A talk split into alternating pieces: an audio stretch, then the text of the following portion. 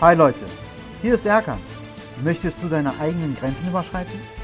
Dann finden wir gemeinsam heraus, was wir von den größten Kämpfern lernen können. Search, Find, Destroy Your Limit.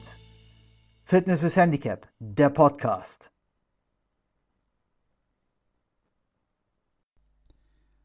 Hallo, schön, dass du heute wieder dabei bist. Der heutige Cast, der wird etwas persönlich und zwar da geht es um mich. Ich wollte dir einfach mal meine Geschichte erzählen, wie ich zu dem geworden bin, der ich heute vielleicht auch bin. Und ähm, da fange ich gleich mal an, einfach in meiner Kindheit. Ich war so wie jeder andere Junge auch in meinem Alter, so mit drei, vier Jahren, ja, nur Flausen im Kopf gehabt, Wände hochgeklettert, Fußball gespielt, was halt ganz normal in so einer Kindheit ist. Habe ich auch alles gemacht. Eines Tages hatte ich, ähm, ja, war ich krank und es sah so aus, als hätte ich Schnupfen. Ja, und meine Eltern, äh, die sind dann mit mir gemeinsam zum Arzt gegangen, was jeder äh, normalerweise auch tut. Und da hat sich dann herausgestellt, dass ich nicht wirklich Schnupfen habe, sondern, ähm, okay, das sollte sich später herausstellen, dass ich Krebs habe, aber der Arzt hatte schon so Anzeichen gesehen, dass da nicht etwas stimmt, dass meine Lymphknoten geschwollen waren, etc. Der hat uns dann zu, ähm, ja, überwiesen zu einem Krankenhaus in Krefeld und Dort haben sie dann festgestellt, dass ich ähm, ja, an Morbus Hodgkin erkrankt bin. Und das ist ein Lymphknotenkrebs. Das gibt es auch in verschiedenen Formen, also Morbus Hodgkin und dann gibt es noch etliche ja, Zusätze. So, was ist nun passiert?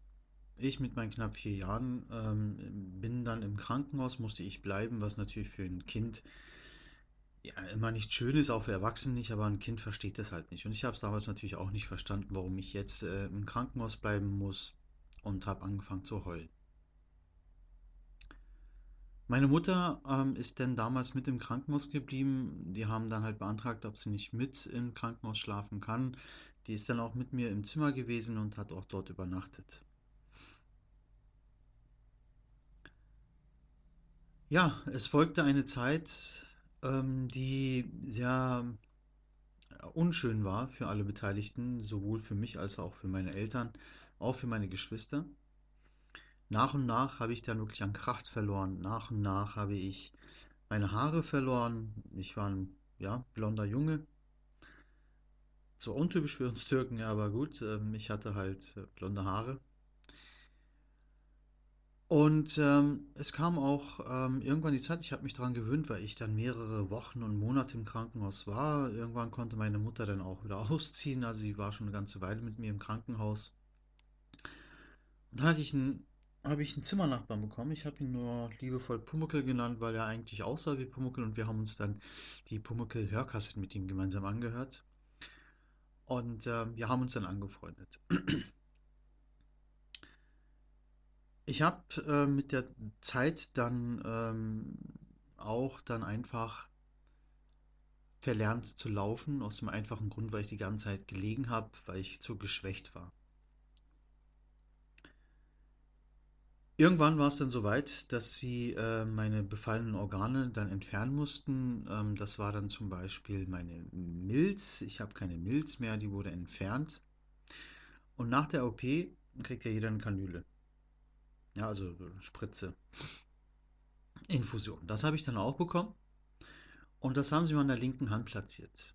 Und jeder, der vielleicht meine Homepage schon mal besucht hat von ähm, euch, hat dann auch meine Geschichte vielleicht schon gelesen. Ja, nach der OP mit der Kanüle, es war dann so, dass die Kanüle falsch gelegt worden ist und ähm, dieses ähm, aggressive Medikament ähm, für diese Krebsbehandlung oder für diese Behandlung nach der Operation ähm, hat quasi unter meiner Haut eine, ja, wie soll ich sagen, eine Verbrennung ähm, verursacht, wenn man so möchte, weil die Sehnen wurden verkürzt, ähm, die zwei Mittelknochen sind irgendwie zusammengeschmolzen an der Hand und dann hat sich die Hand quasi zu einer Kralle gebildet. Meine Mutter, die äh, zu dem Zeitpunkt in der Psychiatrie als Hilfsschwester gearbeitet hat, also kannte sich auch mit Kanülen aus, ähm, war dann auch zu Besuch, als äh, ich quasi immer noch in, in, ja, in der Betäubung lag, also nicht äh, voll da war. Als sie reinkam in das Zimmer, hatte sie dann äh, meine Hand gesehen, meinen Arm gesehen, mein Unterarm war geschwollen durch dieses Medikament, weil sich das nicht verteilt hat, sondern unter der Haut sich abgesetzt hatte. Müsst ihr euch wie ein Ballon vorstellen. Und meine Mutter hat dann diese Kanüle, ähm, bevor sie es rausgezogen hatte, also mehrfach dann auch wirklich nach Krankenschwestern gerufen und getan gemacht, kam keiner. Und sie hat es dann einfach rausgezogen. Das war mein Glück, ansonsten hätte vielleicht mein Arm amputiert werden müssen oder ich wäre auch gestorben. Das haben sie aber allerdings später meiner Mutter zur Last gelegt, als es dann halt um Verfahren ging etc. Das kann ich aber später nochmal erzählen, ähm, dass sie ja hätte warten sollen. Aber gut, so sind nun mal die äh, äh, Gerichte. Ähm, naja, da will ich später jetzt gar nicht drauf eingehen. Wie dem auch sei, ähm, nachdem das alles passiert ist, ähm, war es so, dass ich dann in ein separates Zimmer kam und die meinen Arm aufgehangen haben, weil die dieses Medikament oder diese Flüssigkeit rauskriegen wollten.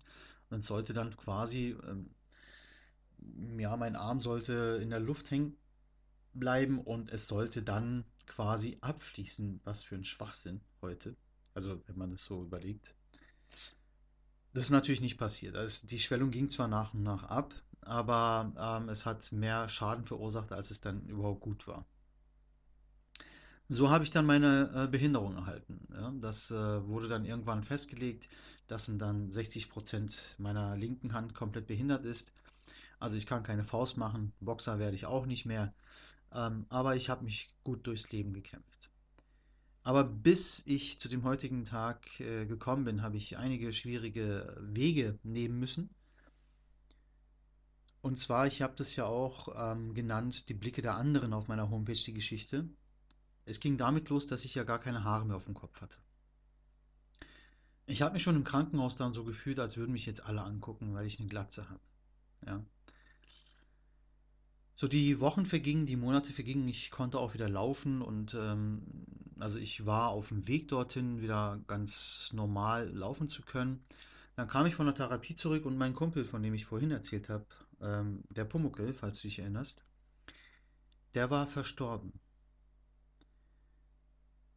Den haben sie dann versucht aus dem Zimmer, ohne dass ich es mitkriege, halt rauszunehmen ähm, oder rauszuholen. Das ist denen nicht gelungen. gelungen. Ich kam quasi aus der Behandlung zurück, äh, hier mit dem G, äh, mit, äh, mit der G-Behandlung. Und ähm, ich habe es halt gesehen. Das ist mir bis heute äh, ja hängen geblieben. Ich kann mich leider an sehr vieles aus dieser Zeit erinnern. Vielleicht ist es auch gut so, dass ich mich erinnere. Ich habe keine Ahnung. Ich habe mich damals dann wirklich sehr, sehr einsam gefühlt und ähm, meine Familie hat damals sehr, sehr viel getan, dass ich ähm, das nicht habe. Ich habe dann, ähm, weil die dann nach dem Tod von Pumuckl dann halt festgestellt haben, dass er an einer Infektion gestorben ist, die jetzt nicht so ähm, ersichtlich war. Er hatte das gleiche wie ich damals. Haben sie mich nochmal separiert. Das heißt, ich war in einem Zimmer, was wie ein Glaskasten war, wie ein Aquarium. Also für mich kam das so vor. So habe ich es auch in Erinnerung. Und ähm, die Phase war nicht schön, weil jeder, der mich besuchen wollte, sei es meine Eltern, meine Geschwister gewesen, die mussten alle eine Maske tragen, die mussten so dieses klinische, diese, diese ähm, Anzüge tragen mit Hauben und etc. Ich wusste zwar, wer da ist, anhand den Stimmen und anhand den Augen, aber so richtig äh, freuen konnte ich mich da nicht jedes Mal. Dann haben sie mir auch zig Kanülen in, in meinen Körper gesteckt, ähm, an meinen Oberkörper, was diese ganze Infektion rausnehmen sollte und, und, und. Es war keine schöne Zeit. Irgendwann war es dann so weit, dass sie gesagt haben, okay, ähm, er kann das Krankenhaus erstmal verlassen. Aber mit dem Hinweis, drei Wochen, vier Wochen später musste ich dann auch wieder her, äh, zurück, nur dass ich jetzt eine kurze Zeit bei meiner Familie sein konnte. Es hat sich im Nachhinein herausgestellt, die Klinik hatte mich eigentlich aufgegeben. Deswegen haben sie gesagt, er kann mal raus. Er sollte noch mal, also ich sollte noch mal bei meiner Familie Zeit verbringen. Nach drei, vier Wochen waren wir wieder zurück und äh, meine Situation hatte sich nicht äh, gebessert. Es war zwar schön, dass ich zu Hause war, bei der Familie, Freunde haben mich besucht, aber ich durfte auch nicht raus wegen der Infektionsgefahr so großartig mit anderen Kindern. Und andere Eltern wollten auch nicht, dass ich unbedingt mit den Kindern jetzt zusammen äh, spiele. Die hatten Angst. Ich kann es verstehen aus äh, der heutigen Sicht. Damals äh, war das für mich natürlich nicht cool. Naja, also wieder zurück im Krankenhaus zur Kontrolle haben gesagt, nein, er muss wieder da bleiben. Ähm, ganze Prozedur ging von vorne los. Ich musste da bleiben, habe dann wieder Medikamente bekommen, etc. Und irgendwann hatte meine Mutter, ähm, wie ich schon erwähnt hatte, ja, die ja dann bei einer Psychiatrie als Hilfsschwester gearbeitet, mit äh, dem Professor, dem ähm, aus der Klinik, dem erzählt, äh, wie es mir geht, was ich habe. Und er hat uns damals den Rat gegeben, oder meinen Eltern den Rat gegeben, Ihr habt eine Möglichkeit, bevor eine Bestrahlung anfängt. Jeder, der Krebspatient ist, kennt das, äh, diese Bestrahlung. Bevor er diese Bestrahlung bekommt, wo ja auch noch die Gefahr bestand, dass ich dann ja auch ähm, ja, kleinwüchsig bleiben könnte nach dieser Bestrahlung, hat er gesagt, nimmt den Jungen, fliegt in die Türkei und macht mal zwei Wochen Urlaub am Strand. Jetzt werde ich dir sagen, oder wirst du sagen, was für ein Urlaub, du bist kurz vorm Tod. Aber das hat mein Leben gerettet. Meine Eltern sollten mich nach Anweisung des Arztes bzw. des alten Professors aus der Psychiatrie einfach mal am Meer eine Stunde im Wasser mit mir spielen und dann eine Stunde mich eingraben in den Sandhaufen, also am Strand. Ich empfand es so als Spiel. Ich fand es cool, ja, endlich Türkei, Urlaub und ja, nach zwei Wochen wir haben das jeden Tag durchgezogen, zwei Wochen lang. Sind wir wieder zurück nach Deutschland. Und mir ging es echt gut. Auch schon in der Türkei in der zweiten Woche, mir ging es gut. Und dann sind wir wieder ähm, ins Krankenhaus. Die haben dann gesagt, ich muss dann wieder hin zur Kontrolle und es waren fast alle Symptome weg. Jetzt zieh dir das mal rein. Ja, ich hatte kaum Symptome, die eigentlich darauf haben schließen lassen, dass ich jetzt demnächst äh, sterben müsste. Das war für meine Eltern natürlich ein, äh, eine sehr erfreuliche Nachricht. Für mich als Kind, ich habe das nicht so ganz wahrgenommen, weil ich das ja als Kind beschäftigt ist, nicht mit dem Tod unbedingt, außer das, was ich mit Pumuckl mitbekommen hatte. Aber es war wirklich äh, dann ein Wendepunkt in meinem Leben. Und ähm, ich bin danach aus dem Krankenhaus entlassen worden und die Ärzte aus dem Krankenhaus wollten wissen, was meine Eltern gemacht haben. Und äh, die haben dem, denen halt auch nicht gesagt, was wirklich war. Die haben gesagt, nein, wir waren im Urlaub und und und. Die haben trotzdem meinen Eltern mit auf den Weg gegeben, dass ich keine zehn Jahre alt werde. Jetzt müsst ihr, musst du dir das mal vorstellen, dass Eltern gesagt wird, ihr Kind ist jetzt vier, ich war mittlerweile dann auch fünf Jahre schon, ja, der wird wahrscheinlich keine zehn Jahre alt werden. Genießt jeden Augenblick mit ihm. Was für ein Scheiß. Jetzt stell dir das mal vor, sowas wird, wird äh, einem, einer Mutter und einem Vater gesagt. Meine Eltern haben dann, auch meine Geschwister, versucht, alles möglich zu machen, äh, mir jeden Wunsch aus den Augen abgelesen, weil sie einfach auch gedacht haben, was ist, wenn die Ärzte aus der Klinik recht haben. Aber fuck nochmal, sie hatten nicht recht. Ich bin heute 41 Jahre alt und ich glaube auch, dass meine Krankheit und dass meine Vergangenheit mich zu dem gemacht haben, der ich heute bin, der heute zu dir spricht, um dich auch zu motivieren, um dir auch Mut zu geben, auch in schwierigen Situationen einfach weiterzumachen, aufzustehen und nicht aufzugeben. Gerne rede ich mit dir bei dem nächsten Cast darüber, was in meinem Leben so ab dem 10., 12. Lebensjahr geschehen ist, weil da kam noch einiges. Und äh, da werde ich dann nochmal direkt auf, äh, darauf eingehen, äh, was ich vorhin kurz erwähnt hatte, die Blicke der anderen.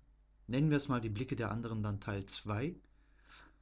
Und ich würde mich sehr freuen, ähm, wenn du Lust hast, den Rest meiner Geschichte dir auch anzuhören, um, zu vielleicht, um vielleicht zu verstehen, warum ich das heute hier mache und dir meine Geschichte erzähle, mit dir diese Podcast-Folgen teilen möchte, um auch dir einfach Mut zu machen. Und ich hoffe, du bleibst immer stark und ich hoffe, dass wir uns bei dem nächsten Cast wieder hören. Deine Erkan und Search, Find, Destroy Your Limit. Bleib immer dran. Wow! Ich hoffe, du konntest dir ganz viel mitnehmen aus dieser Episode. Wir Kämpfer müssen zusammenhalten. Daher lass jetzt eine Bewertung auf iTunes da und besuch mich auf Instagram, meiner Homepage oder auf Facebook. Alle Links findest du in den Show Notes. Ich freue mich, dass du deine Zukunft in die Hand nimmst. Bis bald, dein Erkan.